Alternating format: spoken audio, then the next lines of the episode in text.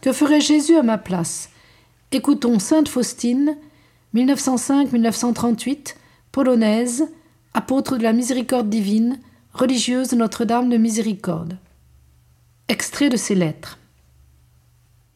J'ai fait actuellement un acte intérieur de miséricorde qui consiste plus ou moins à agir de la même façon qu'agirait le cœur miséricordieux de Jésus à un moment donné. S'il m'est impossible de le faire par les actes, je le ferai par la parole.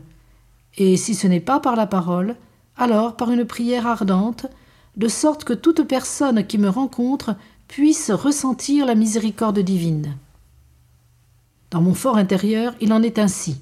Face à toutes les difficultés, contrariétés et humiliations que je rencontre, ou que je peux rencontrer, je ne demande pas de qui elles me viennent, mais je m'efforce de faire en sorte qu'une flamme nouvelle d'amour envers Dieu jaillisse de mon cœur, comme elle a jailli du cœur miséricordieux de Jésus vers le Père céleste et les âmes. Ma sœur, quelle joie je ressens en mon âme que le Seigneur Jésus m'ait invité dans cette congrégation si étroitement liée à l'œuvre et à la mission de Jésus, celle de sauver les âmes.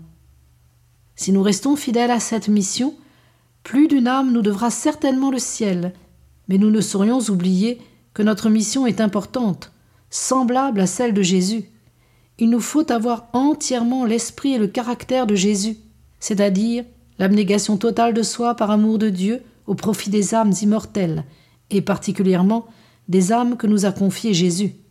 Ma chère sœur, ne craignons pas un sacrifice qui ressemblerait à celui de Jésus en croix.